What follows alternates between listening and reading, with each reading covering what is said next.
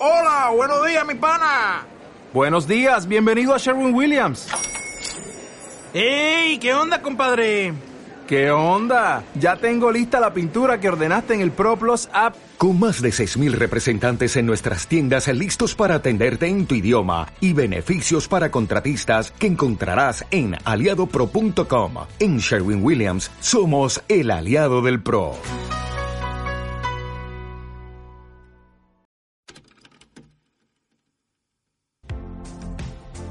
Hola, ¿qué tal? ¿Cómo estás? Espero que estés muy bien. Yo soy Mefi Rivera. Y yo soy Joy Montalvo y te invitamos a que te pongas cómodo o cómoda en este viaje que se llama El Evangelio de lo Desconocido. Comenzamos.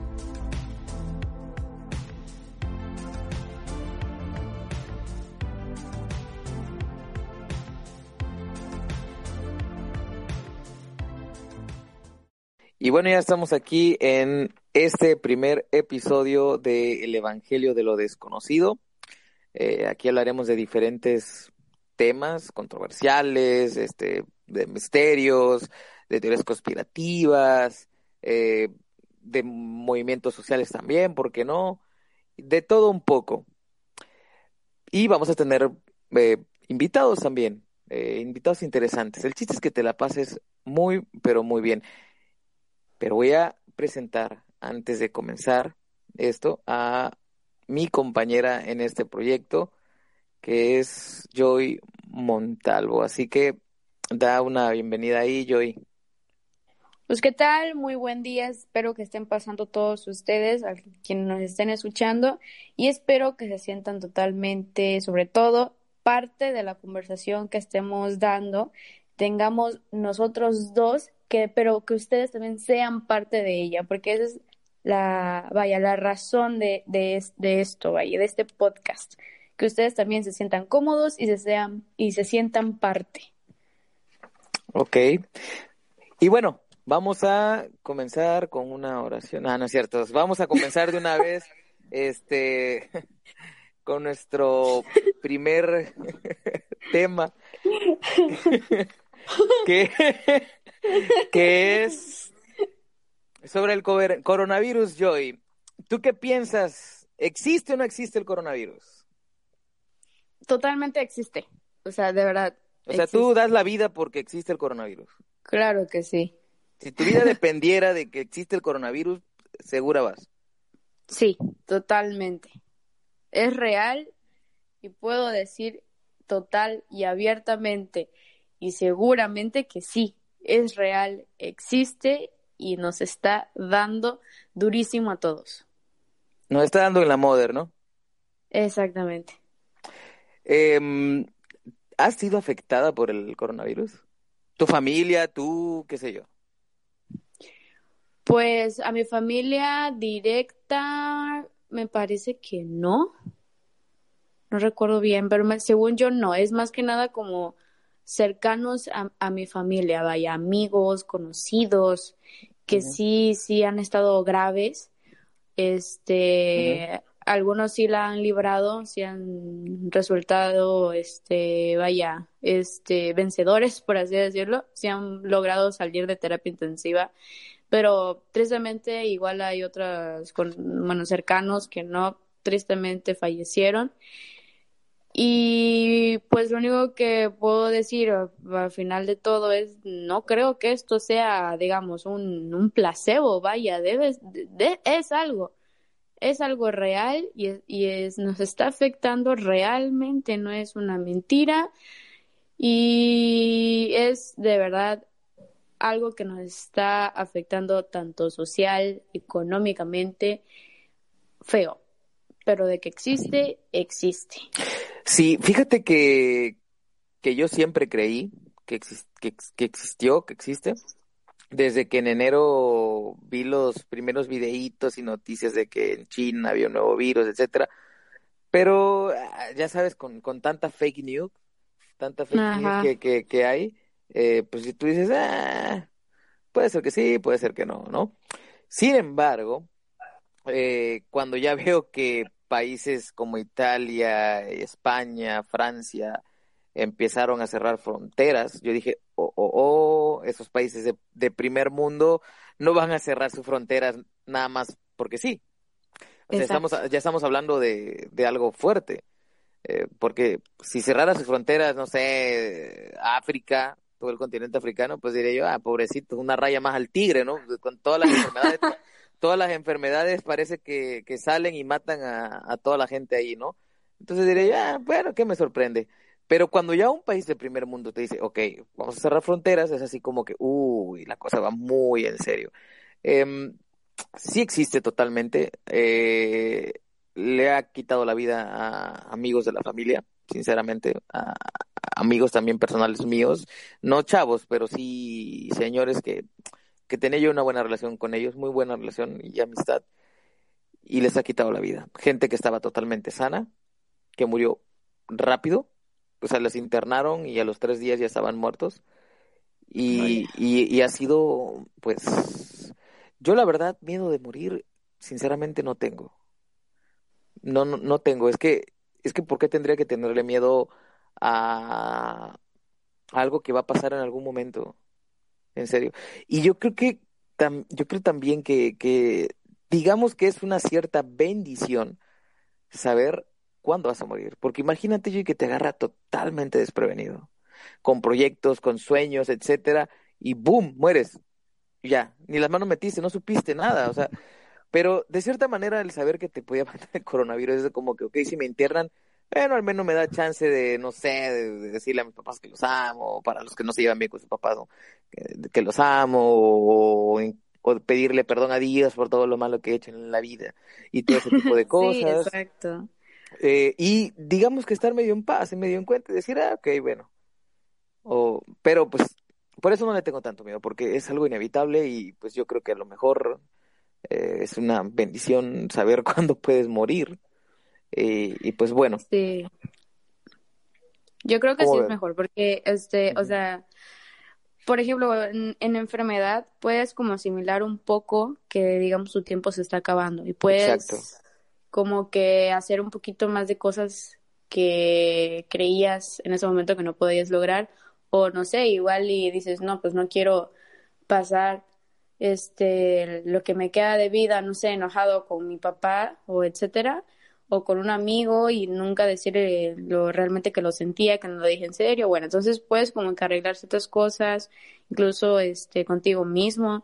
Y pues sí es al final de cuentas creo que es este es dolorosa la manera, por ejemplo, en morir por enfermedad, pero a la vez es este mentalmente estás un poco en paz porque sabes que eh, va a llegar la muerte pronto y que puedes este, asimilarlo poco a poco y estar seguro de que te quieres ir feliz y bien. Así que sí, totalmente de acuerdo con eso. Sí, es, es mucho mejor, sinceramente, eh, saberlo. Pero, bueno, regresando un poco al tema del, del, del coronavirus, eh, ¿por qué crees que le dan los gobiernos tanta preocupación a un virus que está matando al menos del 5% de la población eh, de un país. O sea, realmente es, hay enfermedades que matan más. En este año han matado más que el mismo coronavirus. Pero ¿por qué crees que le dan tanto, tanto, eh, tanta, perdón, importancia al, al coronavirus? Justamente porque a pesar de que no puede, vaya, el 100% no es letal, sí hay una alta posibilidad o bien hay un 50% de probabilidad de que te puedas, eh, vaya, se te pueda agravar, vaya. Entonces, imagínate, puede que te pongas grave, llegues a terapia intensiva, pero al final lo superes y sobrevivas y todo y ya, te levantes al tercer día y caminas a tu casa. Pero también está la posibilidad de que de ahí te y ahí te hay mojo, hay mojo Jesucristo, ¿no? Se levanta el tercer día. casi, casi, ¿no? Pero bueno, así pues sí, casi muerto, pero wow, ¡shum! se levantó, ¿no? Pero bueno, la cosa es esa, vaya, pues de que puede que te estés muriendo y al final resulte que no, casi, pero no o también de que vengas y pum, ahí quedes, ¿no? En esa cama de hospital sea tu último lugar.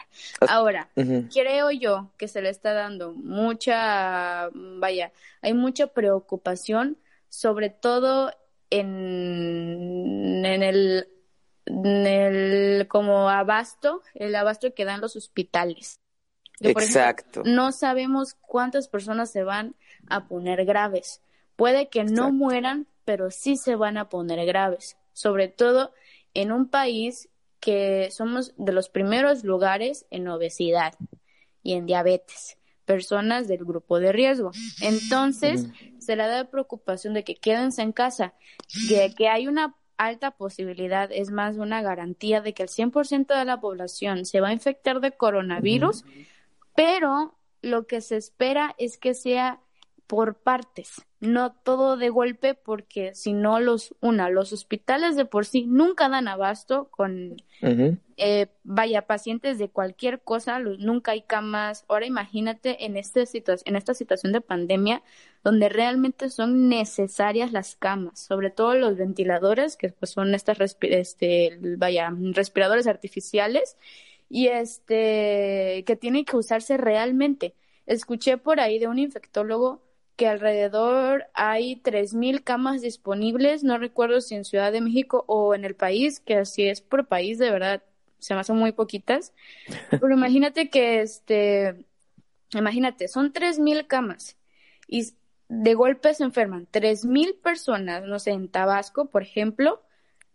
¿Tú crees que, este, que esas 3.000 personas se infectaron hoy? Y están rodeadas de más personas y el día de, el día de mañana ya son, pon que nueve mil personas infectadas. Obviamente no van a dar abasto a los hospitales si es que la mitad de esos nueve mil se ponen graves. ¿Ok? Entonces creo que esa es la verdadera preocupación, sobre todo de, de los países o bien del gobierno, sobre todo de los doctores, porque saben que no se va a poder tratar a todos si es que al menos la mitad del total se pone grave. Y es prácticamente eso. Eh, mira, has dado en el clavo. Yo creo que eso es, de hecho, eso yo lo había comentado con varios amigos. No es tanto la mortandad del coronavirus, sino que está llegando la gente masivamente a los hospitales.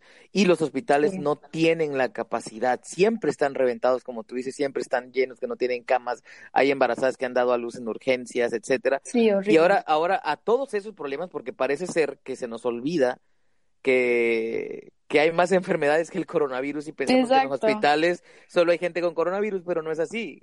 Hay gente con diabetes, hay gente con cáncer, hay gente dando a luz, etcétera, con muchos problemas. Eh, que se tienen que hacer las nebulizaciones, que se tienen que hacerle las hemodiálisis, etcétera. Entonces, ya hay un sobrecupo. Y ahora le metes más. ahí radica el problema de por qué los países dicen, ok, necesitamos que se metan en cuarentena y no salgan porque si no nos van a pasar a la pesa todos aquí. Exactamente. Y, si sucede en países de primer mundo, imagínate aquí. Eh, ahora, sí, sí, sí. Ahora imagínate esto, Joy, que Twitter eh, en Twitter hubo un tiempo, hace unos meses, unos 3, 4 meses, eh, que hicieron un shadow banning, no sé si sabes qué es, bueno, para el que no sepa es como que ocultan cierta información que anda circulando. Eh, hubo un hashtag que decía que mostraras tu hospital, no recuerdo muy bien cuál era el nombre del hashtag en inglés, pero que fotografiaras tu hospital, o sea, cómo lucía tu hospital en la cuarentena, en pleno pico de la cuarentena, creo que fue en mayo o junio, algo así. Y la gente fotografió sus hospitales en Estados Unidos y yo estaban vacíos. Sí. Ahora, en Nueva York fue lo que, lo que más llamó la atención, que, que, un hospital muy grande en Nueva York tomaron fotos y estaba vacío mientras se estaba dando, en ese momento que, se estaba dando la información de que Nueva York estaba volviéndose eh, el epicentro de la, del coronavirus a nivel mundial pero por, pero ¿por qué los, pero por qué el hospital estaba vacío? Habían doctores que estaban subiendo TikToks.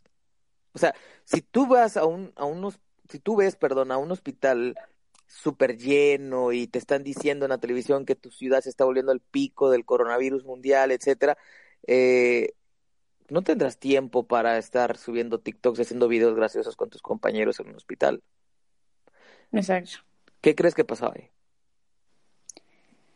¿Qué pasó? Dime. ¿Mm? ¿No tienes idea? ¿No tienes eh, idea de lo que pasa? Porque es un misterio, ¿eh? Hasta el día de hoy. Eh, hicieron, rápidamente Twitter hizo el shadow banning.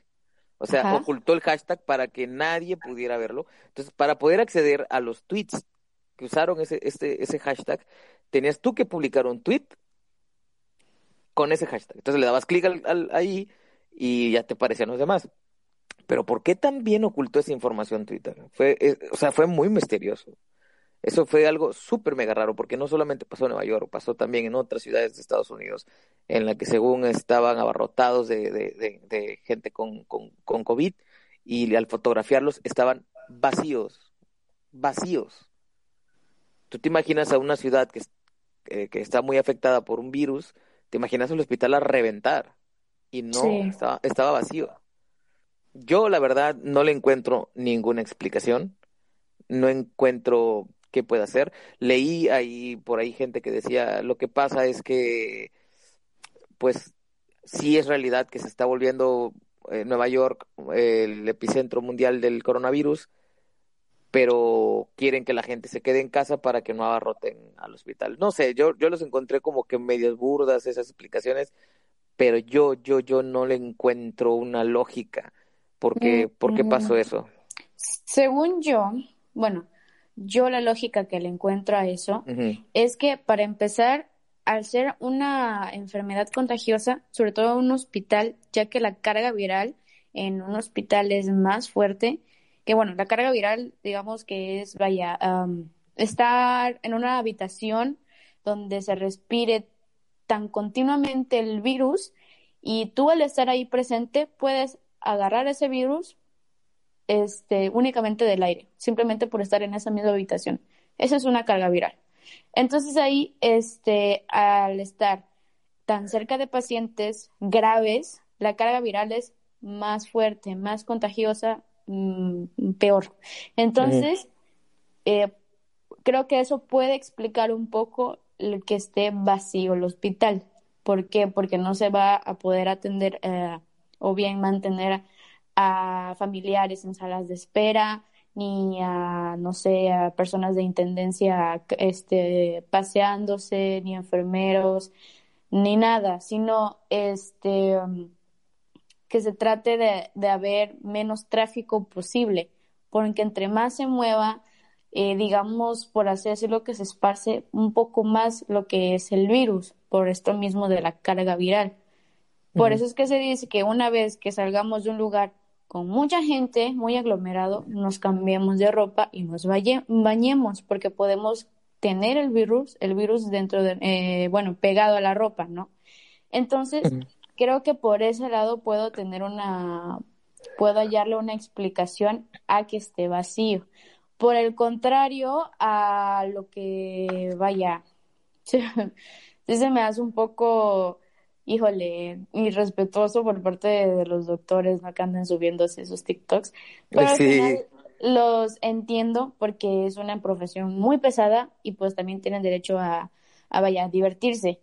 Y pues aparte siendo ahorita una, una, una enfermedad que no tiene como tal un tratamiento, lo único que pueden hacer, sinceramente, es estar checando de que los signos vitales del paciente, que, bueno, ahorita con el plasma, supongo que, bueno, la, administración de lo que es el plasma, que el paciente, no sé, de la cama 1 tenga, que el, el paciente 2 esté recibiendo buena oxigenación, estar así nada más como, pues vaya, en vigilancia únicamente. Y bueno, ya si se agrava, pues ya, ¿no? Los códigos que son el código azul, etcétera, ¿no? De que el paro y bueno, etcétera. Ahí pues, digamos que es como, no sé, estar así en guardia en- con tu abuelito en, su- en el hospital, que simplemente no estás haciendo nada más que estar acompañado. Y pues siento yo que esa es la lógica que le puedo yo dar a, a todo esto. Pero sí, la neta sí es un poquito, bueno, podemos tomarlo como irrespetuoso por parte de los doctores, que gente muriéndose Sí, claro. Y ellos ahí subiendo, bailando, no sé, la canción del serrucho, ¿no? Puede ser, pero, pero bueno, eh, tu hipótesis de lo que pasó ahí, pues eh, suena bastante, bastante lógica. Y es muy extraño que tampoco los hospitales digan el por qué. Eso fue también lo que caló mucho. O sea, son, son cosas que luego tú no entiendes que pasan y para colmo te lo complican más los hospitales porque tan siquiera sacaran una versión que no sea realidad, pero te dieran una explicación, te digo, aunque no sea la verdadera, pero que dieran una explicación y decir como, ah, ok, pero si no te dan una explicación y todo está muy raro, eh, y sí, pues aparte Twitter das cabida, sí, y aparte Twitter de balazo le hizo shadow banning, entonces eh, es así como que dan cabida a las teorías conspirativas de que es una mentira, sí, de que es una mentira, de que, de que el coronavirus no existe, etcétera, ¿no? Pero bueno, eh, ahorita ya está el Sputnik, la vacuna Sputnik 5, si no mal recuerdo, eh, ya se le aplicó a una señora anciana, ella es la primer ser humano en recibir una vacuna contra el coronavirus. Eh, ¿Tú qué opinas? ¿Que, ¿Que realmente esta vacuna sí combate el coronavirus o previene el coronavirus? ¿O simplemente como, como en, con una película de Space Jam? Para el que no la han visto tienen que verla. Sale Box Bunny, su pandilla y Michael Jordan.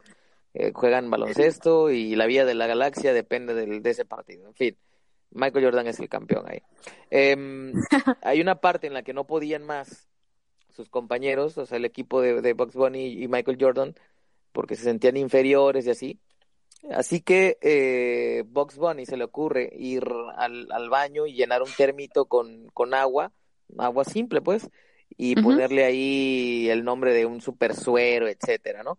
Entonces le dijo a sus compañeros, tómense este super suero que nos va a volver fuertes y todo, y vamos a ganar. Entonces todos agarran, beben de esa, de ese termito, de esa agua, y todos dicen, oh, sí, mira, hasta se pusieron mameis, o sea, pero no era nada más que agua.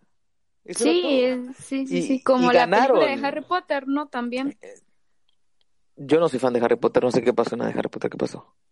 bueno, es que en una de las películas, este, bueno, yo he visto únicamente las películas, no he leído los libros, justamente igual a causa de, oh. cuarentena, sinceramente, nunca en mi vida había visto nada de Harry Potter hasta vamos a verla, a ver qué tal. Están chidas, está chida la, está chida la saga, la verdad. Sí, sí. Sí, me dieron por leer los libros, pero no he tenido tiempo, tristemente.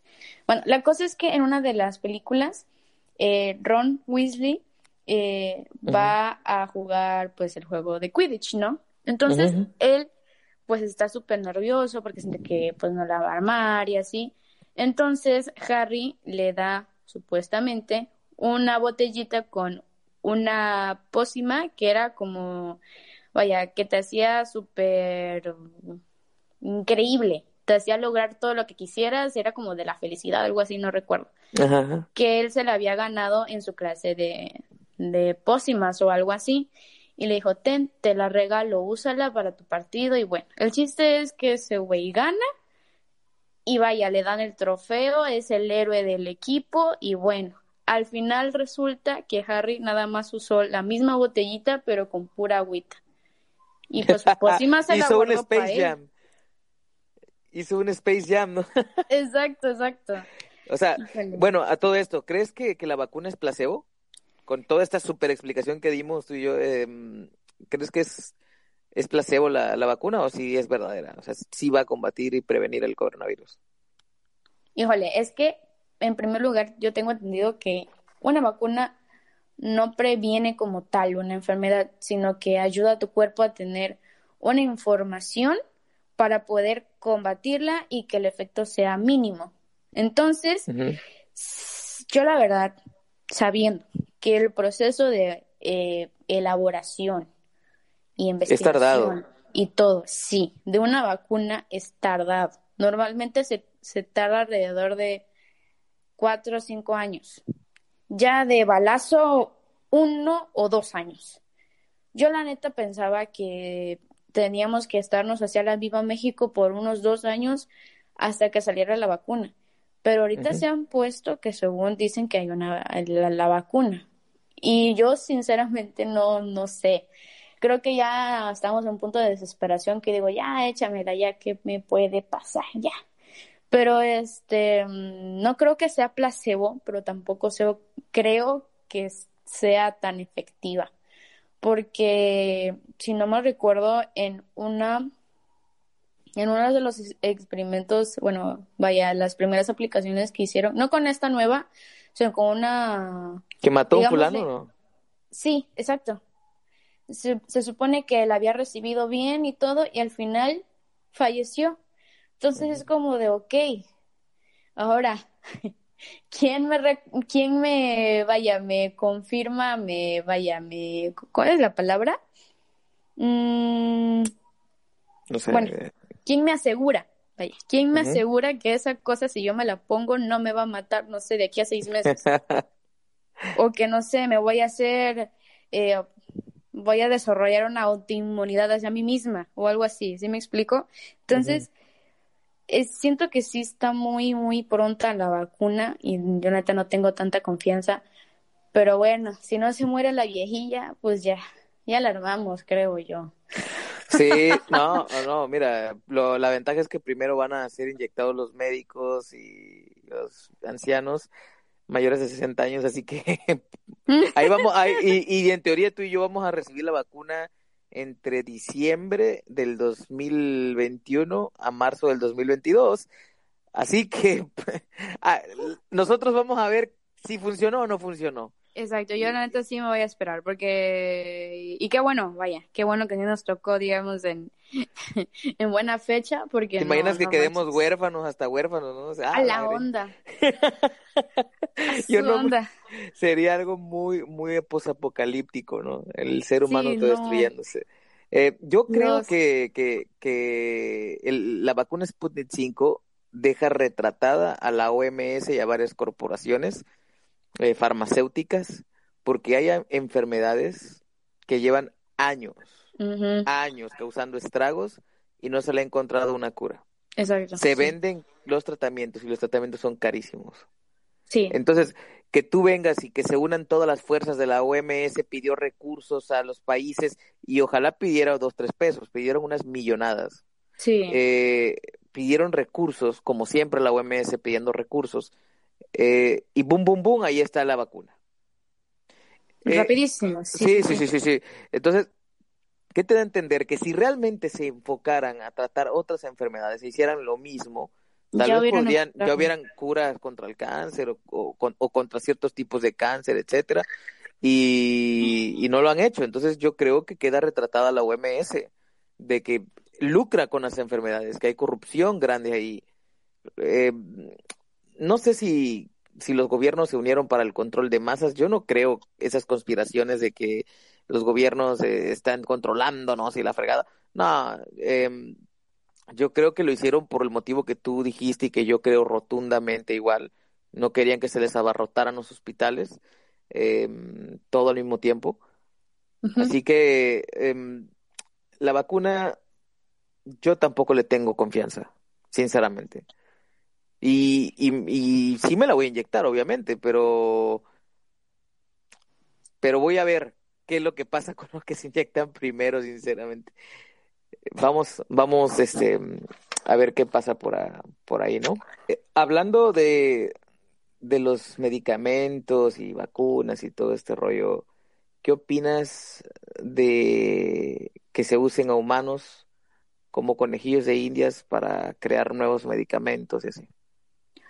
Híjole, pues fíjate que a pesar de que uno lo pueda ver como de una crueldad, es tristemente necesario, porque para poder saber si una, una vacuna o un medicamento va a funcionar en un ser humano, alguien lo tiene que probar. O sea, eso es, eso eso es real.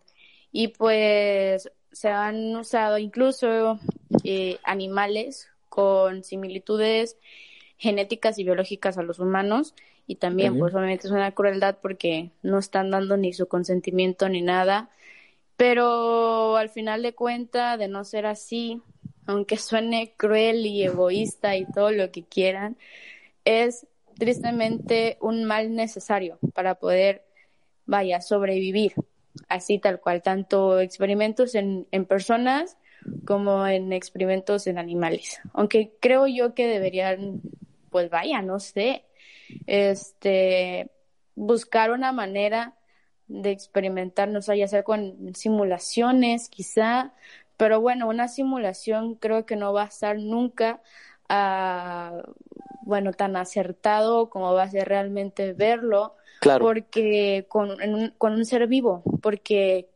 es cierto que cada cuerpo reacciona diferente, cada cuerpo tiene incluso mutaciones genéticas diferentes y un medicamento tiene que saber cómo reaccionar a cada una de ellas. Entonces, sí es un proceso, por eso es que es un proceso muy tardado y este y sobre todo con una serie de pruebas y experimentos. Es así de prueba y error, porque si no yo puedo vender un medicamentito que a mí me sirva, pero no te va a servir a ti. ¿Por qué? Porque igual y tú y tu respuesta inmune o no sé es diferente a la mía. Entonces, por eso es que para que funcione realmente las vacunas, medicamentos, tratamientos, bueno, todo eso, tiene que haber una base con qué, con experimentación, con eh, instrumentación, con hipótesis, con investigación y bueno, todo, ¿no? Todo lo del método científico.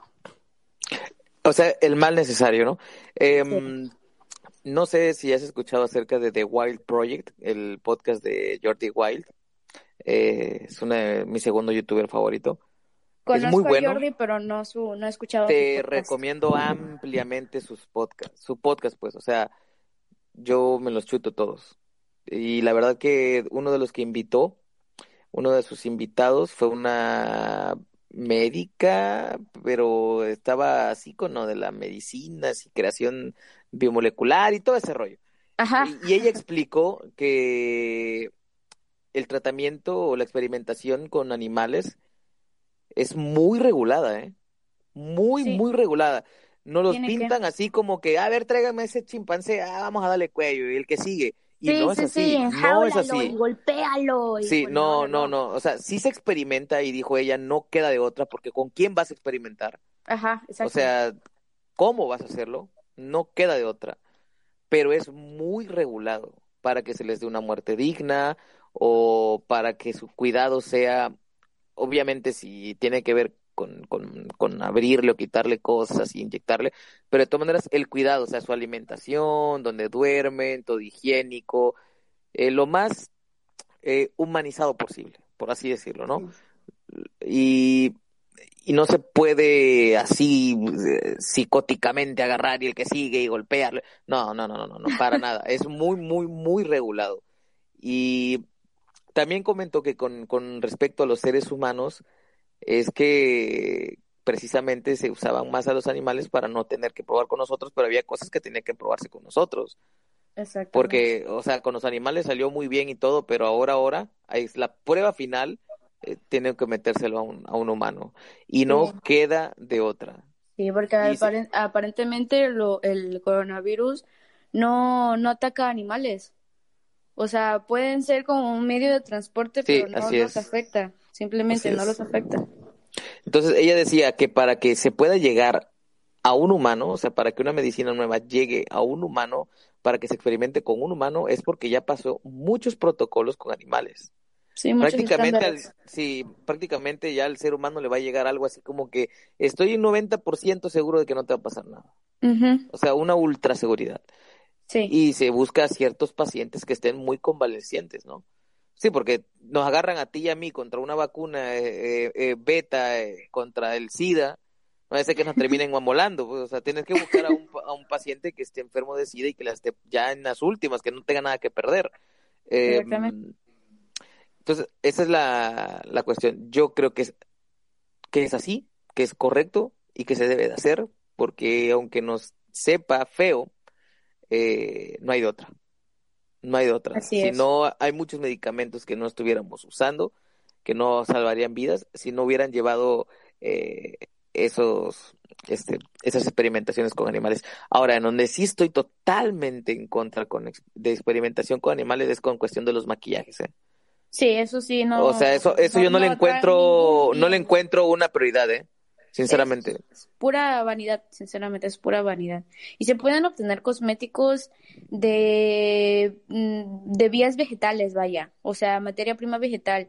No entiendo por qué tienen que a fuerzas como que obtener, sobre todo, porque es que utilizan más que nada, eh, bueno, células este, animales para pues obtener así, no sé, tipos de pigmentos o para, bueno, es que hay formulaciones ya más químicas, pero ahorita no vamos a utilizar ya este tecnicismos.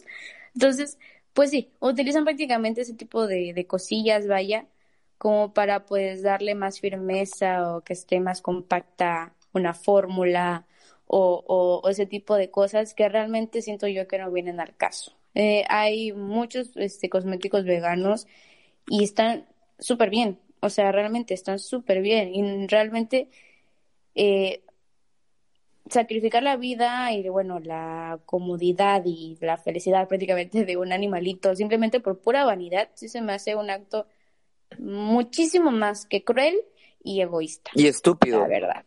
Estúpido lo que sigue. Estúpido, no le encuentro una lógica. Yo creo que deben de, de, de, prohibirlo ya en todo el planeta, pero, pero bueno, vamos a pasarnos a un tema ya más de creencias y de echar la, la imaginación a volar. Vamos a hablar sobre los extraterrestres. Eh, yo es un tema que ya he hablado antes, pero quiero saber qué, qué, piensas tú. Vamos a platicarlo aquí. ¿Existen o no existen? Híjole, pues sí siento, sí, sí tengo como que opiniones un poco divididas, pero sí, yo creo que sí. O sea, creo que así como viéndolo de una forma un poquito lógica, científica, así, puede darse la, la, la posibilidad, vaya, de que exista vida no solamente en nuestra propia galaxia, sino igual en otras galaxias, porque en este en nuestro sistema solar pues se constituye no de un sol y planetas. ¿Quién, ¿quién nos dice si en no sé, en incluso en esta una galaxia cercana hay un sol y hay planetas y en alguno de ellos puede darse vida? o bien tiene las condiciones aptas para que exista vida. Entonces, ¿quién nos este, asegura de que realmente no estamos solos en el universo? Entonces yo creo que sí, de que hayan llegado y que sean así seres cabezones con ojos alargados. Como lo de Marcianos al ataque, ¿ya viste la película? Sí, no, maches, no lo creo, sinceramente eso sí. Pero este, de que hayan llegado, no lo sé, ¿eh? también. Sí, hay varias cosas que digo, ya, no manches, ya, ya, ya. Pero sí, este, pues igual no sabemos, nunca sabemos. Eh, yo, yo la verdad que creo que, que no existen yo, yo, en serio, no, yo creo que no existen. Eh, que si estamos solo en el universo, sí, yo creo que sí. Em, si existiera otro, otra raza, te lo digo a ciencia cierta, que no la llegaremos nunca a conocer. Eso sí es totalmente cierto. O sea, yo igual pienso eso, porque siento yo que para tener las mismas condiciones eh, de vida que hay aquí en esta galaxia, creo yo que debe haber otra, una, una, bueno, una forma de vida igual, igual o similar a la nuestra en otra galaxia, pero estamos, o sea, ya viéndolo de manera de distancia, estamos demasiado. No, estamos abismalmente, es imposible que llegue un humano vivo o sea, podemos ver imágenes, pero esas imágenes son puramente remolinos de estrellitas. No sabemos qué hay más allá, qué, qué, es, son cada estrella, cómo se ven esas estrellas. Porque no dominamos la velocidad de la luz y dudo mucho que logremos dominarlo. O sea, tendríamos que, wow, no sé, no tengo idea qué tendríamos que hacer para, para dominar la velocidad de la luz. Entonces, eh, yo creo que si es que hay otra otra raza, vida inteligente, etcétera, no lo vamos a conocer jamás. Y uno puede decir, ah, que tú no sabes en el futuro, sí, eh, puedes que esté equivocado, pero el chiste es que tú y yo y unas 100 generaciones de nosotros, dudo que, que, que hagan un viaje interestelar así muy canijo, porque acuérdate que entre más lejos te, te alejes del sol, más frío hay. Entonces, tú dominas la velocidad de la luz y te agarras, ¡boom! Y en unos dos horas estás eh, en otra galaxia eh, y no hay nada. Es, es, ¿Te imaginas la energía que se necesita para, para poder hacer un viaje de ese calibre? la energía poderosa que se necesita para hacer un viaje de ese calibre. Y llegas y no hay nada. Vas a morir congelado en la nada. En la nada. Entonces, yo creo que no, no se nos va a dar conocer a otras razas, sinceramente pero puede ser que existan. Y, digo que si hay una raza inteligente que ya nos está observando, eh, yo creo que no se van a dejar ver, ¿eh? O sea, ni siquiera los, los aviones, los jets eh, militares de Estados Unidos se dejan ver por nadie. yo creo que menos un platillito gris así, chusco en el cielo. Ah, mira, un ovni se dejó ver. ¿Sí me entiendes? Exacto son, sería una nave con una tecnología hiper ultra avanzada la de nosotros y no se dejarían ver, simple y sencillamente. Es que, es que sí, o sea, justamente es eso, de que hayan llegado, no lo sé. Igual y sí, pero como dices, no sabemos cómo ni en qué momento, porque exactamente, si llegaron hasta acá, quién sabe desde dónde, obviamente su tecnología e inteligencia es altamente superior. Entonces, obviamente, si vienen aquí nada más de, pues, para ver qué onza, pues no se van a dejar ver, porque simplemente no. O sea, es súper arriesgado tanto para ellos como para nosotros. Imagínate. sí, claro. Y eso que para mí el hecho de que vengan a observar, o sea, con tanta tecnología, con tanto avance que tienen, yo no, yo no encuentro la vida humana interesante.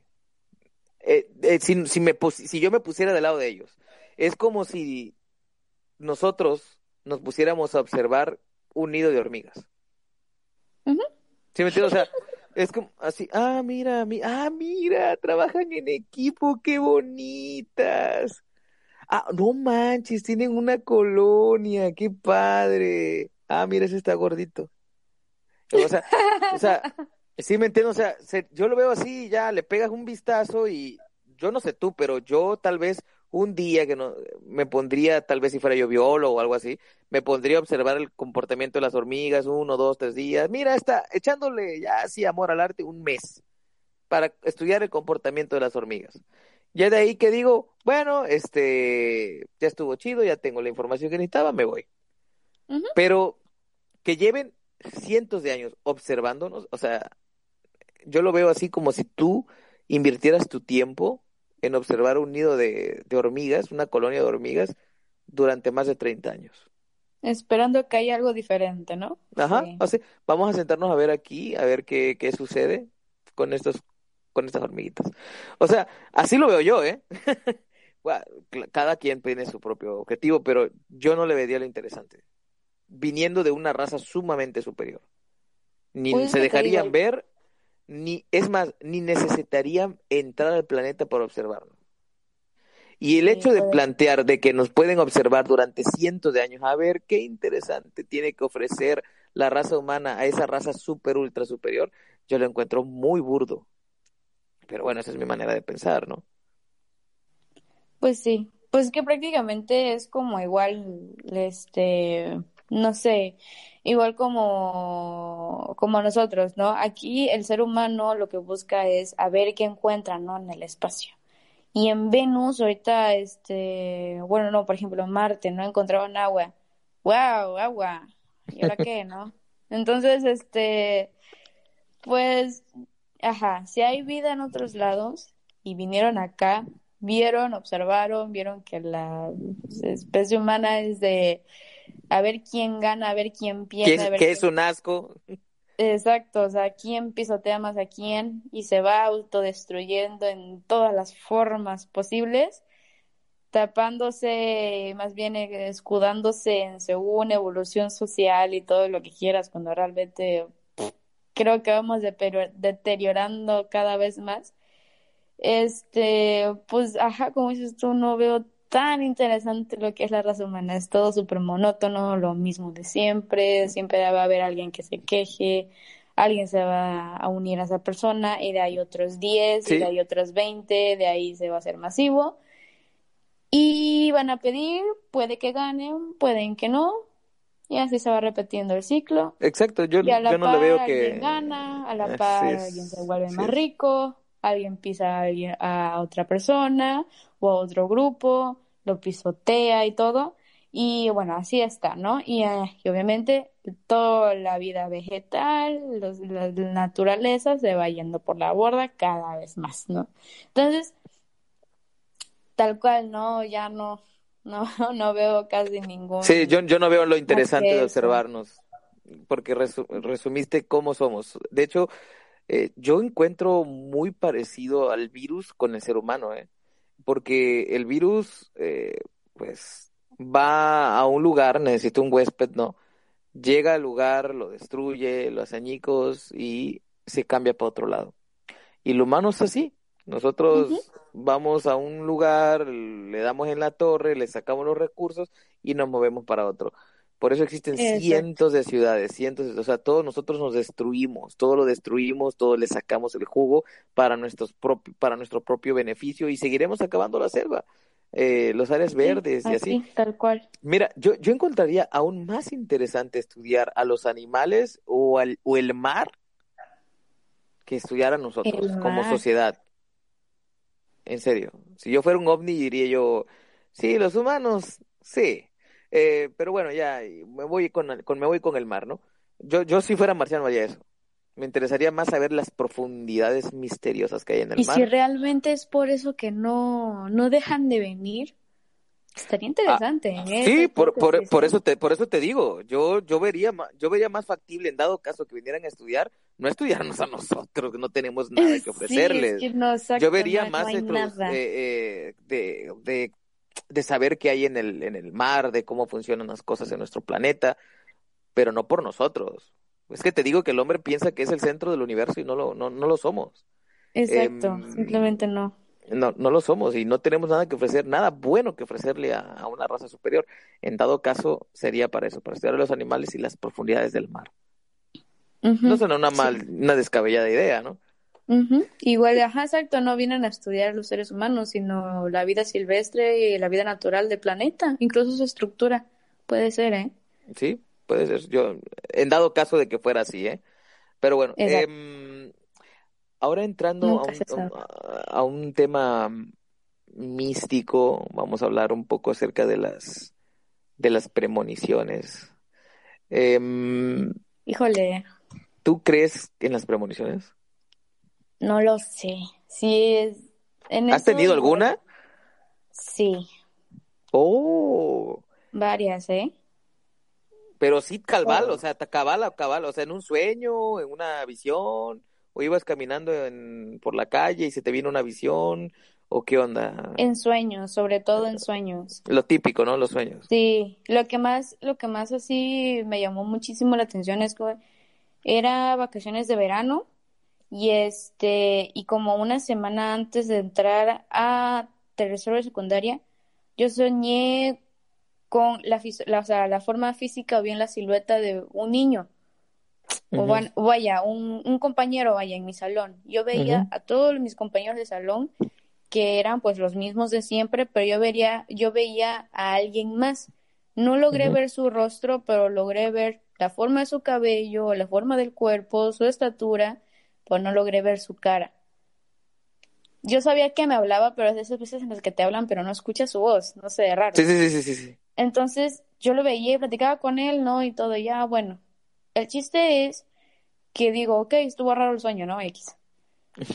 Entro a la escuela dos semanas después, una semana después, no recuerdo. Y ese muchacho que yo soñé estaba sentado en la primera fila tal cual yo lo soñé. O sea, la misma silueta, vaya, la misma, la misma, la misma estatura, el mismo cabello, todo. Y yo me quedé con cara de, estaba, está, qué raro, ¿no? Qué coincidencia sí, super weird. extraña. Sí, horrible. ¿No te friqueaste? Sí, bastante. Sí, sí, sí. A lo Es mejor era el destino diciéndote ahí está el amor de tu vida. Oh, no. ¡Hala, qué cruel! Uy, no, si yo te contara, hijo, no. No, o sea, el tipo no, no, no, no es, o sea, el tipo no es tu tipo. Más O si bien es, o si es tu crush, pero nunca te hizo caso. es, eh, ajá. Al final, Oh, entonces o sea, ¿viste? Te estaban diciendo ese es el amor de tu vida, pero pues bueno, sí, ya no se dio. Una premonición amorosa. Ajá, pero bueno, ni Oye, modo. pero, pero yo la encuentro muy light, porque hay gente que ha tenido premoniciones muy feas. Yo, yo he tenido premoniciones que no han sido desagradables, amorosas, pero amoro- amorosas trágicas. Eh, Sí. Las que tiene bastantes así es mi mamá. Bastantes. oh, un poco. Una vidente. Sí. De hecho, yo siempre le digo, neta, o sea, tú cada vez que sueñas algo y me lo dices, me da miedo, sinceramente, me da miedo. Primero, las primeras veces era como de, "Ja", y ya. Pero ahorita sí es como de, ya ni me digas, por favor. ¿Te imaginas que Hace te dijera, hija, igual. soñé, soñé que, que el año que viene estabas embarazada y todo eso? Ah, no, ¿Qué harías? manches. ¿Te vas a pegar una ensalmada o no? No, ¿ah? No, ¿Vas y te pegas una ensalmada o qué? no manches. Me quedo en mi casa y nunca le abro a nadie. Me pongo un, un calzón de castidad, esos que son candado y, todo.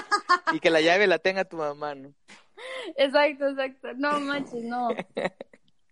Electrificado. Ah, la greña. Oye, pues qué No. denso lo de tu jefa, ¿eh? Sí, o sea, es que igual hace poco, este, me había comentado una que era de que soñó con una, un conocido de la familia que hablaba con él y este, y que esa persona se despedía. Oh. ¿Y murió? Lo- sí, murió como los tres días. Qué denso. Y lo peor es que creo que me pareció ver que era, fue un accidente. No fue así de que estaba enfermo, no. fue accidente. Qué denso. Entonces, ¿tú, Imagínate. entonces, ¿tú sí. crees que es un don de ciertas personas? O sea, que todos podemos llegar a tener alguna premonición, pero hay gente que ciertamente tiene un don. Pues es yo creo que sí, puede ser, ¿eh? Yo creo que sí. Porque sí, o sea, como dicen, ¿no? Creo que ya más de tres cosas ya son como que demasiada coincidencia que ya no es coincidencia. O sea, una vez dices, ok, dos, "Meh, bueno, pero ya después de más de tres veces sí es como... Aquí hay algo. Sí, aquí hay un patrón, o sea, debe haber una explicación para esto. Y pues yo creo que sí, porque sí está muy, muy interesante y muy raro, sobre todo muy raro, que justamente todo eso se, se cumpla, por así decirlo. Ok, digamos Sí, que hay algo, está. que hay, que hay algo místico en las premoniciones. ¿Crees que se les revelan al ser humano para que simplemente asimilen lo que va a pasar o porque se puede cambiar? Eso sí está debatible, ¿eh? Porque hay algunas cosas en las que sí tienes que sí o sí asimilar, porque, por ejemplo, eh, en la psicología, cuando una persona sueña, ¿no? Con agua, con agua cristalina, es porque se siente seguro de, de sí mismo y que espera recibir buenas noticias, ¿no? Por el contrario, cuando sueña con agua turbia, es porque tiene, no sé, este, am, problemas, se siente muy presionado y Ah, bueno. ¿No será que eso lo leíste en TV Notas? No, es, cierto, sueños? es cierto. Es cierto, no, de verdad vacilando. es cierto. O sea, o sea, ¿cómo le dices así a mi, a mi clase de psicología del Yampi, eh? Uy. Bueno, para todos los, Bueno. para todos los compitas o compañeros, panas que, que no saben qué es el Yampi, es una escuela de white chickens. Podría catalogarse así como de white chickens.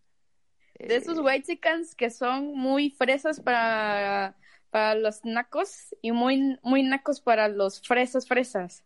Así es como la clase media.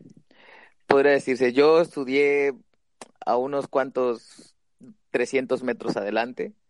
Yo estaba, mi, mi escuela estaba por debajo del Yampi. Pero bueno, ese es, ese es de la clase que está hablando Joy, de, su amada escuela, el Jampi. ¿A poco ahí daban clases de psicología? Pues, ajá, en, en, el área de formación, ahí daban clases de psicología. Sí, sí. O sea, yo, yo no digo que no sea verdad, puede que sí, o sea, no soy psicólogo en nada, pero me imagino, suena así tipo la maestra diciendo, a ver, hoy vamos a enseñarle psicología y saca su revista, ¿no?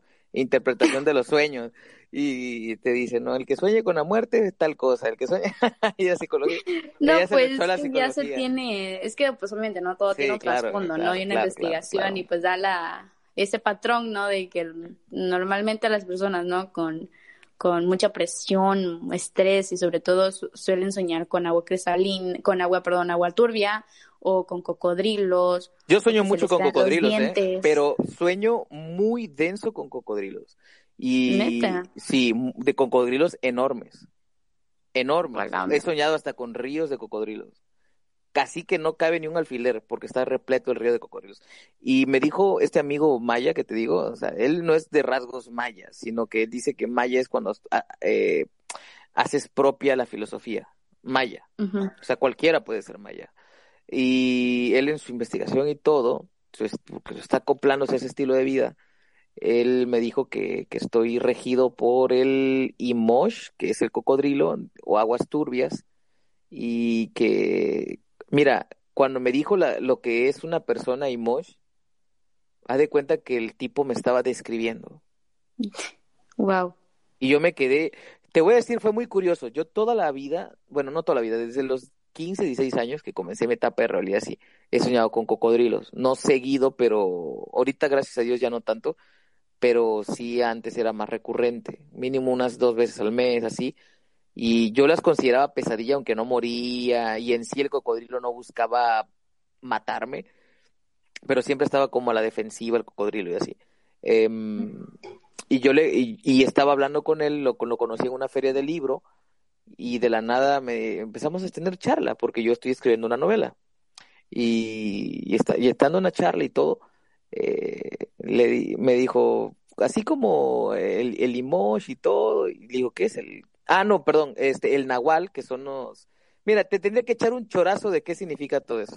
Pero el chiste es que digamos que el, que lo, como si fuera el horóscopo maya, aunque no tiene nada que ver, ¿eh? pero digamos que sí, vamos a ponerlo en ese contexto. Y menciona, y mencionó ahí, este, ¿de qué mes eres tú? No, pues yo soy de diciembre, ¿de qué día? Del 27. Y, y agarró ahí y dice, ah, eres, eres Imosh, porque sacó sus cálculos y todo. Y le digo, ¿que soy qué? Imosh. Y eso, no, pues sí, sí soy emoji, le digo, es que yo toda la vida he sabido que es emoji. Pues no tengo idea de qué es emoji, le digo, así que explícame. Y, y me dice, el emoji es el cocodrilo. Y mira a la onda, yo, o sea, yo, yo me quedé petrificado, o sea, él puede decir eso. O sea, me quedé así como que, ¿qué dijiste? Que te rige el cocodrilo. Y yo así de, no me jodas. Le digo, no, no, no, no, es en serio. Le digo, tienes que decirme que, que es en serio lo que me está haciendo. Sí, aquí está, dice, de hecho es el que te rige, el que te señala tu estilo de vida y así. Y fue que me empezó a decir los emotion así, así, así, así. O sea, un fulano que no me conoce, que no me ha visto nunca. Y fue así como que, Dios, mira, me latí el corazón a mil. Y le conté, es que yo, yo sueño mucho con cocodrilos. Ah, es obvio, dice, porque eres Imosh y tu Nahual es el Imosh. Así que el cocodrilo es el que te rige, así que él se pone en contacto contigo en los sueños. Yo sinceramente no creo nada de eso, pero, o sea, se me hizo una casualidad muy, muy, muy densa y muy grande. Sí. Fue algo que no puede ni dormir ese día. ¿eh? Entonces, yo creo que los sueños son muy poderosos y he tenido ciertas ciertas premoniciones y se cumplen tan cual. El problema es que mis premoniciones nunca son buenas. De verdad, nunca. Sí, ese es el problema. Nunca. Yo sí creo que, que, existen, yo lo creo, yo creo que son como, más o menos como me dijo este cuate Lalo, las, las, las premoniciones son para advertirte lo que puede pasar si haces lo que estás haciendo. Y digo, ¿y cómo, cómo sé que, que, qué debo hacer para que no se cumpla eso? Y me dice, pues tienes que, que buscar un equilibrio y no sé qué. Entonces, para la gente que no sabe nada de eso, yo creo que es prácticamente imposible y es mejor asimilar que va a suceder eso. Así es. Sí, porque de hecho justamente tomé el ejemplo del agua, este, porque las veces, por ejemplo, antes de lo que es de, que venga vaya el tiempo de, de lluvia y todo eso, y por ejemplo ahorita que pronosticaron no el, huracán que que prácticamente nos inundó aquí en Tabasco horrible, pon tú que un par de semanitas antes, incluso volvió a soñar días antes, que realmente la casa se estaba llenando horriblemente de agua. Así. ¿Tu mamá? Que, sí. Y que no teníamos lugar casi casi de dónde escapar porque el agua estaba muy arriba y este cubría toda la calle y vaya, toda, toda la zona en la que vivimos, ¿no? Entonces, da la casualidad de que siempre que nos vamos al agua, o bien que cada que nos inundamos, mi mamá sueña de esa forma. Entonces, eso como de, ok, pero tú dices, hmm, puede ser coincidencia, sí, claro, porque digamos una alguien que vive aquí ya tiene más o menos como que identificada en qué fecha puede que que se inunde, ¿no? exactamente. Pero da casualidad, por ejemplo, que digamos en tiempos extraordinarios así de que va a venir un huracán y lo anuncian, no sé, el viernes y tú el dos lunes antes doñaste así horrible con agua por todas partes, sí te hace un poquito de ruido, ¿no? Entonces, este, por eso es que digo, le, siempre le he dicho, neta, ya ni me digas, o sea, por favor, no. Y pues sí, resultó así exactamente como digo. Te fuiste horriblemente al agua. Sí, mi casa sí se llenó casi a a la mitad del primer piso, casi llegando al segundo. Sí, bueno, yo soy de Río Viejo, entonces. Ah, sí, ah, sí, sí, se fue denso. Sí, allá ah, sí. Allá por Puente Pedrero y todo eso, ¿no? Un poquito más antes, pero sí. Ya sé. Sí, sí, sí. Esa parte sí se fue súper mega denso. Ah, ya, ya, ya, ya, ya, ya sé, ya sé, ya sé, ya sé, ya sé por dónde hay como unos condominios y todo ese rollo, ¿no? Ajá, cerca de ahí. Yo tenía eh, a mi abuelita que, bueno, todavía sigue viva, ¿no? Tengo a mi abuelita, pero que vivía en, en el fraccionamiento que es Río Viejo, algo así se llama. Ajá, sí, sí, sí. Por, ah, pues ahí, a mano izquierda, ¿no? Eh, pero bueno, eh, yo no sé, ¿a poco toda esta parte también se fue? No me acuerdo de haber visto que se haya ido al agua esa parte. Sí, feo, feo. El club se fue hasta el tope. Wow. Todo el estacionamiento, pues, la barrita, la pluma, vaya, del, de donde, bueno, la pluma del estacionamiento, no se veía, vaya. La, ah, la bestia. Ajá, la, donde la agarran para subirla, vaya, no se veía. Wow. Pues bueno, eh, tu mamá es como ave de mal agüero, ¿no? Sí, o sea, siempre le digo, jefis, neta, no, ya no me digas, por favor, ya no me digas. Mejor vamos a la iglesia, ¿no? Para ver si nos tiene misericordia Dios.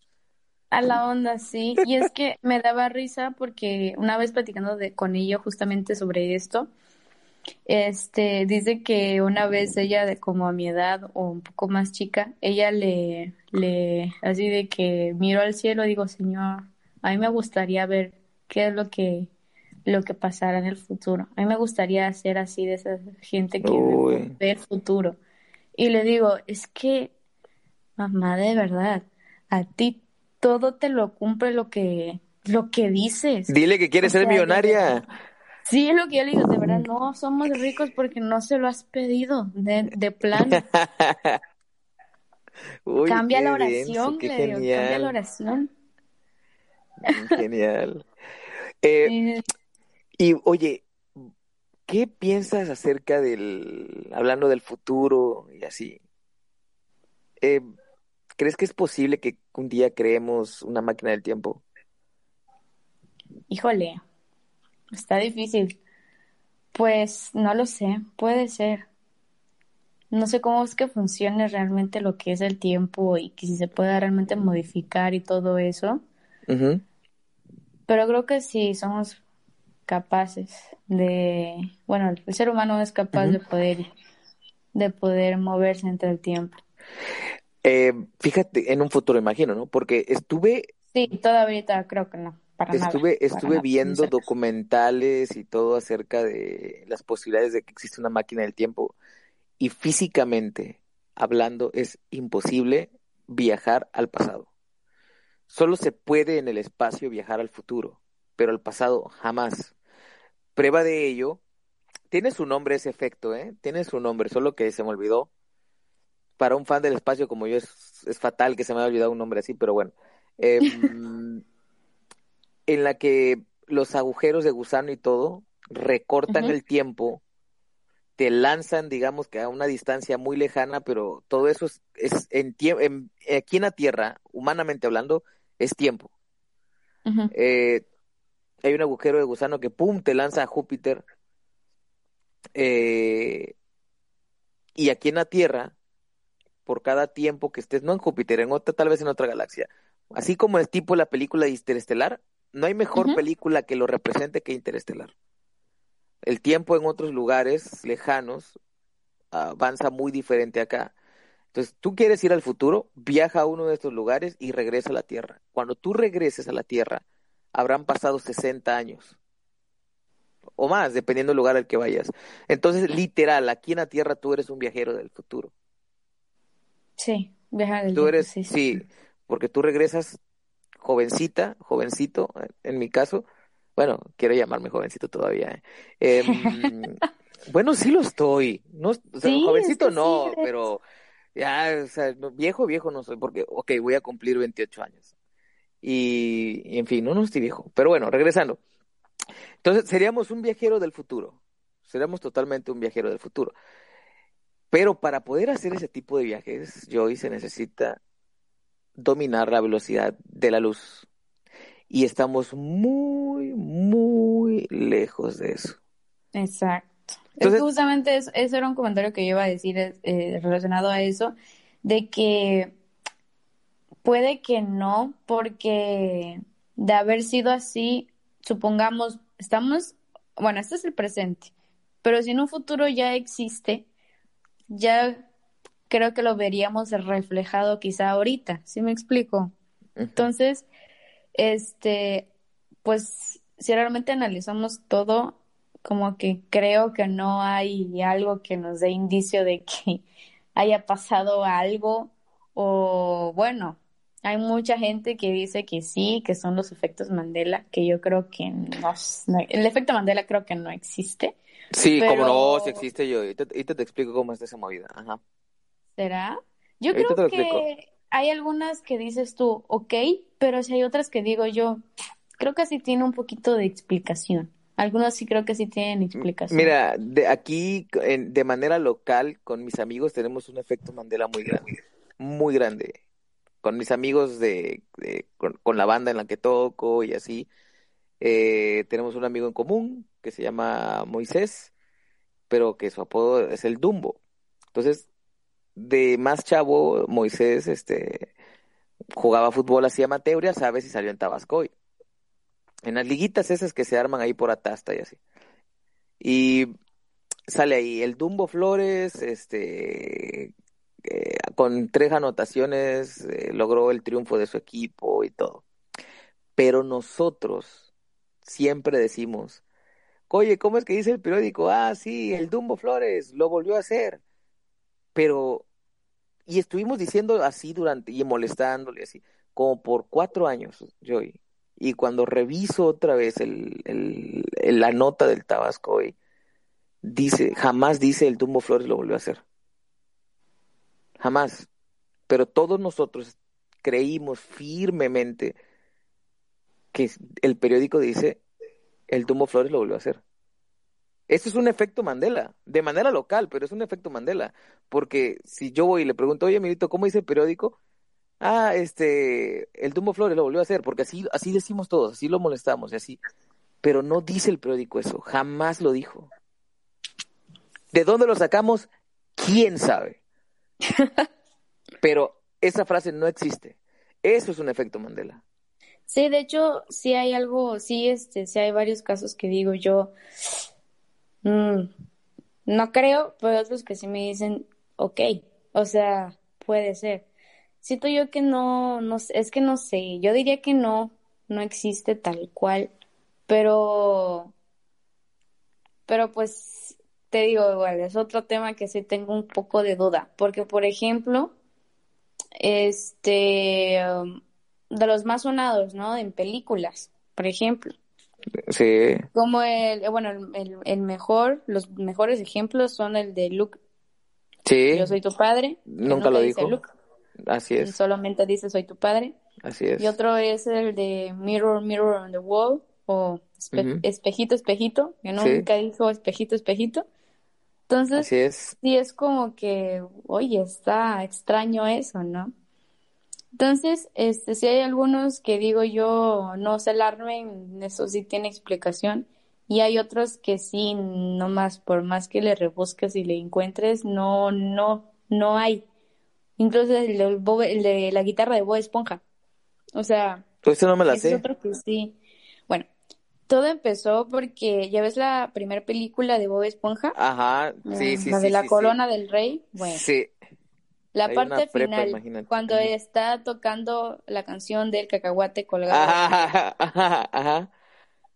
¿De qué color y qué forma tenía la guitarra? Que tú recuerdas. Yo, bueno, yo la recuerdo como una guitarra normal, ¿Cómo?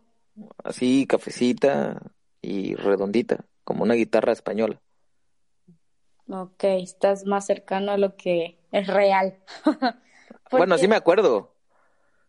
Así me acuerdo yo. muchos- es que muchos recordamos, incluyéndome, bueno, hay varias versiones. Muchos dicen que era una, una guitarra eléctrica en forma de V, color No, blanca. ¿en serio? Otros que era una guitarra en B, este, color morada, y otros que era de estrella, y otros que era blanca con doble mástil. Y No yo recuerdo que sí tenía doble mástil. No, No. recuerdo el col- no recuerdo la forma, pero solo sé que era blanca con doble mástil. Y resulta que ni siquiera tienes una guitarra, es un cacahuate. ¡Ah! ¡Júralo! Es un cacahuate, búscalo. Y todo empezó porque una no. chica subió una foto de su cosplay de Bob Esponja con una guitarra de cartón en forma de cacahuate. Y mucha gente dice, mira, esta vieja con su guitarra de cacahuate, ja, ¿por qué? No Y puede buscan imágenes en la, en, en, en- vaya, en las cintas de la película, películas en internet, imágenes en Google, no existe otra guitarra más que la de cacahuate. Entonces sí es, es, es extraño eso, ¿no? Yo digo, el efecto, digo que tal como efecto Mandela, no existe en, en cuestión, vaya, de que, mm, no sé, siento que no debe ser un efecto, digo, un nombre correcto, efecto Mandela, sino que debes, debe tener otro, aparte. Bueno, sí, sí, eh, se le O sea, dio efecto sí. Mandela por Nelson Mandela, ¿no? Que, to- que la Ajá, mitad sí, de, sí, de el Sudáfrica caso, pensaba, vaya, sí, de el primer caso registrado del que se, de que la mitad de la población pensaba de que estaba en la cárcel todavía, pero ya, Ajá. ya era hasta presidente de la nación, ya. Eh, por eso se le dio el efecto Mandela. que pero murió en la cárcel, ajá. hay unos que dicen que había muerto en la cárcel también. Em, pero no, eh, murió luego, luego del Mundial de Sudáfrica. Pero Sí. mm, eh, tienes razón, no tiene un nombre científico como tal. Y bueno, no que yo sepa, ¿eh? No que yo sepa, tiene un nombre científico y se le debe de dar un, un nombre científico y darle un estudio, un, una investigación así particular. Sí, es que Porque sí. estamos hablando de que son efectos masivos, o sea, mundiales. Pero te estoy dando un ejemplo de que no solamente se da masivamente, se puede dar de manera local. Eh, El Sí. caso más claro que te digo es con este amigo llamado Moisés, con lo de lo volvió a hacer, el Dumbo lo volvió a hacer, pero no, no dice así, dice Moisés, el, el, el Moy, algo así, lo volvió a hacer. Ya luego en, en las varias frases ya el, que digan, ni siquiera, perdón, mira, lo acabo de volver a tener, este, ni siquiera dice lo volvió a hacer, este, pone ahí Mo- Moisés, este, le da la victoria a su equipo, algo así dice. Pero nosotros, eh, le, lo, lo pusimos, el Tumbo Flores lo volvió, lo volvió a hacer, y ese título no existe. Entonces, es interesante porque se puede, se puede dar un efecto Mandela a gran, gran escala y se puede dar en una, de una manera muy local, muy pequeña, muy íntima, hasta dentro de una familia, ¿no? Entonces sí se necesitaría hacer como un estudio de ver qué carajo es lo que sucede ahí. Sí, porque es que tal cual no se le ha dado como, no sé, siento que sí necesita un nombre más apropiado. Entonces, para ¿Qué nombre le pondrías? No lo sé. Um, percepción, no, no, no sé, no sé. percepción masiva, engañosa. Percepción psicoespacial atrófica, no, no, no, sé. ni idea. ni idea, sinceramente, pero sí creo que sí. Que los psicólogos se encarguen de ello. Sí, tal cual. Los psicólogos, científicos, todos, por favor. Ahorita mismo, hagan artículos. No hay ninguno en Google Scholar, por favor. No, no hay artículos, ¿verdad? No, o sea, estoy buscando y siempre nada más dice de que eh, videos de YouTube, una página que se llama Somos Curiosos y es así, la mente es maravillosa y que no sé qué, pero pues... Pero bueno, resumiéndolo es, o sea, sí crees en el que existe ese efecto Mandela, pero que no debe tener ese nombre. Exacto. Pues, ajá, es que siento yo que sí, o sea, mm, ¿cómo lo digo? Este, mm, el efecto Mandela para mí existe, pero pues siento yo que no tiene tanta masividad como se le da. O sea, o sea, hay muchas cosas que sí tienen como una explicación un poco más lógica y otros que sí, o sea, no es que haya efecto Mandela, sino que hay otras versiones de la misma cosa, ¿sí me explico? Entonces, mm, siento yo que hay los verdaderos casos, mm, no, no diré que son aislados, porque no, pero sí no siento que sea tan masivo como, como se le da a conocer, ¿no? Y que aparte, pues, ajá, necesita un nombre creo que mejor que Efecto Mandela. Ok, interesante, la verdad. Eh, porque, pues, son, son, como misterios de la humanidad y que tal vez si se le diera un poquito más de estudio, tal vez sí se podrían resolver, ¿no crees? Pero yo creo que de alguna u otra manera, como explicaba, este, ¿cómo se llama este otro invitado que tuvo Jordi Wild? Santa Olaya, creo que se apellida, es un científico, joven, youtuber y guapo. y este, él explicaba que el ser humano busca muchas relaciones, relaciona muchas cosas y, y que lo que a veces parece muy aislado, así como que, wow, qué casualidad, cosa, luego tienen una explicación científica y se basa en que, lo, en que todo el tiempo nuestro cerebro anda buscando patrones, ¿sí me entiendes?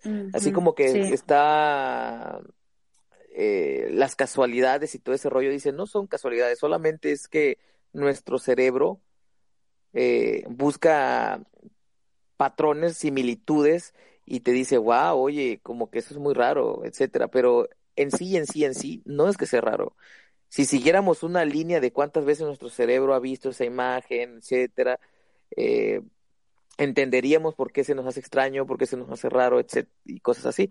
Tal vez que yo creo que por ahí va tu idea de lo del efecto Mandela, ¿no? Que, que, que relacionamos cosas y hay muchas coincidencias, como dice esta Santa Olaya, hay muchas coincidencias, y que es de lo más normal hablando científicamente, porque en, a eso se dedica nuestro cerebro prácticamente mucho tiempo, a buscar similitudes, coincidencias, patrones, etcétera, y, y a relacionarlas. Entonces no, no existen, él dice que no existen las coincidencias, sino que es una suma de patrones y de relaciones, etcétera. Ajá, porque por ejemplo, eh, eh, voy a poner igual ejemplos de efecto Mandela, ¿no? Este, creo que algunos sí tienen como una explicación más este, psicológica, porque por ejemplo, el, el, el muñequito de Monopoly, este, pues es un hombre con trajecito y sombrerito y bigote. Muchas personas lo recuerdan con monóculo. O bueno, el único. Sí, yo de hecho se me viene a la mente con, con un monóculo. Exactamente, pero no lo tiene. Entonces, la explicación no lo tiene. Es únicamente el sombrerito y este. No manches. Y el traje. Sí. Sí. Entonces, la explicación que se le puede dar a eso es que nosotros vemos, cuando nos dicen el muñequito de Monopoly, nosotros pensamos en un millonario. Y nos venden... Un millonario antiguo por el trajecito, ¿no? Exactamente. Y, los millonarios antiguos tienen el monóculo. Exactamente. Nos es lo que decía Santolaya, ¿no? un millonario. Entonces, un millonario que tiene, tiene bastón, tiene traje, sombrero y monóculo. Es lo que prácticamente me está diciendo lo que dijo Santolaya, ¿no? Buscamos, relacionamos y tenemos patrones y, ahí es donde nuestro cerebro luego dice casualidades o cosas así, ¿no? Entonces tú dices que el efecto Mandela va por esa tirada. Sí, e incluso hay dos que se puede derivar también de Mickey Mouse, sobre todo en lo que agregamos y lo que quitamos. Porque, por ejemplo, ahorita el Mickey Mouse actual, así con su shortcito rojo, mucha gente lo recuerda con tirantes. No tiene tirantes. Entonces, ¿qué explicación se le da al Mickey Mouse de 1900 y algo, que era blanco y negro? Tenía un shortcito. tenía tirantes. Y tenía tirantes. de hecho, en las intros que él sale chiflando en, en ciertas eh, películas de Disney, sale con tirantes. Entonces, uno ya psicológicamente se queda con la idea de tanto que lo ve en las intros, pero indirectamente se queda con esa imagen de Mickey Mouse. Entonces, ahorita que ve otra versión de Mickey, dice, ¿los tirantes? Pero si antes tenía tirantes. Sí, pero esta versión de Mickey no las tiene, la tiene su versión anterior. Entonces, eso es una, un ejemplo de cuando agregamos cosas que ya no van. Y otra es que eh, dicen que el actual Mickey, o bien todos los Mickeys, no tienen cola, cuando sí tienen cola. Y esa también una explicación que se le puede dar es que nosotros vemos la pura imagen de Mickey e ignoramos un factor que no se le da tanta importancia, que es la colita. Entonces, es un ratón, tiene cola. ¿Se me explicó?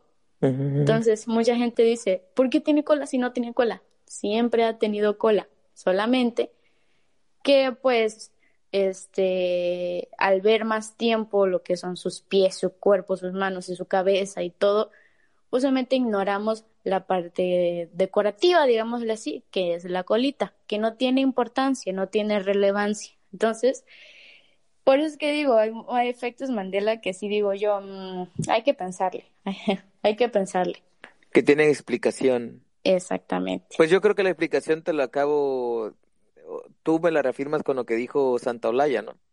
El cerebro se la pasa buscando patrones, similitudes, y es ahí donde creemos que hay casualidades, creemos este que hay así cosas sorprendentes, pero es que no lo son, solamente es nuestro cerebro armando patrones, relacionando cosas. Exactamente. Exactamente. excelente, pues qué bueno saber todo esto. La verdad que me llevé sorprendidas con varios efectos Mandela que tú mencionaste aquí que yo ni, ni en cuenta. Y sé que de seguro varios que estén escuchando esto, los que se están quedando hasta el final del podcast han de decir, oh, Pero bueno, yo eh, sí, sí, sí. Este mm, ha sido, creo que este primer episodio que, estamos teniendo ha, sido pues muy interesante. Se me fue el tiempo muy, muy rápido. Ya llevamos una hora y veinte minutos. Este. y pues bueno, eh, di la red, alguna red social que quieres que, que la gente te contacte, te siga. Híjole, eh, pues... Yo siempre doy el Instagram, la verdad. Sí, en Instagram estoy como arroba Joana Montalvo guion bajo, Joana con J-O-H-A-N-A, Montalvo con Ok, link en la descripción. bueno, sí, mejor. Pero bueno, ahí me pueden seguir, me pueden seguir. Sí, sí, está muy canijo eso, ya casi das el, una seña para encontrar el, el tesoro al final del arco iris, yo estoy en Instagram nada más como lord.rivera. creo que los usuarios deben de ser así sencillos para que se puedan pasar. Hay gente como, como yo y que crean esos usuarios para que nadie la siga. Es que es mi nombre, ¿qué puedo hacer? Sí, pero está cañón. Es como en Facebook la vez que, que, que, estuve mucho tiempo, dos años y medio estuve como Boeing de Mango, hasta que una feminista, porque ya sé quién fue, este, de pura maldad me reportó el nombre en Facebook y Facebook hizo que yo subiera una foto de mi credencial de lector y todo el rollo y quedó ya como mi nombre verdadero con el que tengo ahorita, pero ya no lo puedo cambiar jamás. De fue verdad. El, sí, ese fue el fin de mi nombre de Boing de Mango. No, ay no. Ya no ¿por puedo. qué La gente es tan maliciosa, de verdad. ¿Ya ves? Hemos recibido un reporte de que tu nombre es falso, así que tienes 15 días para comprobar tu identidad. Si no, se le dará de baja a tu cuenta. Puedes comprobar tu identidad mandando un, do- un documento oficial o una credencial oficial que, que certifique tu nombre. Subí mi INE y me sellaron el nombre. Ya no lo puedo cambiar jamás. No, El fin de Boing de Mango, ni modo. Fue bueno mientras duró, ¿eh? sí, real que sí. De verdad que sí, porque eh, tenía yo como 50 seguidores solamente en Facebook y era- creo que era, creo que era mi familia. Y este y después de mis publicaciones polémicas de política y mis memes y todo ese rollo, bueno, no mis memes, yo creo que los memes no pertenecen a nadie. Este, y los memes que comparto y etcétera y así. Es, fue cuando vine a ver, uy, car- carajo, ya tengo este 100, 200 y, así fue se fue se fue dando, ¿no? Y, y en fin, Boing de Mango se lo debo todo. Mi vida facebookera se la debo a Boing de Mango, sinceramente. Que De hecho, yo ya- pensé, Ajá. cuando empecé a ver así el Boing de Mango, pensé que era este, una página ahí que, que seguí sin querer o algo. Pero luego vi la imagen y dije, no, ah, pues es este güey, ah, pues órale. Una página que seguí sin querer, ya la greña. No, no, no, no. Sí, sí, sí, totalmente. Pero bueno, ya eso será para otra charla. Muchas gracias a todos los que se están quedando hasta el, hasta el final de esta interesante charla. Nos vamos a escuchar dentro de 15 días eh, con otro podcast más en el que hablaré con Joy acerca del feminismo y los cambios eh, de géneros. Va a estar muy, muy interesante. Y también voy a tener en aproximadamente un mes, en el mes de enero, a una invitada que se llama Claudia Bigman. Y Oh. vamos a estar hablando igual de, de- de muchas, muchas cosas ahí. Y aquí vamos a estar eh, yo y yo para, pues, charlar con ella y que nos, que nos dé mucha, mucha info, ¿ok? Bueno, este, hasta luego, chao. A ver, di algo yo y antes de que nos vayamos. Lo que quieras. Pues nada, lo mismo. Agrade- agradecemos realmente que se hayan quedado hasta acá, a este punto. Eh, pues nada, síganos escuchando, síganos si gustan. Espero que se hayan sentido cómodos y tomen agüita, coman frutas y verduras, no se pasen mucho tiempo en el celular y descansen rico. Chao.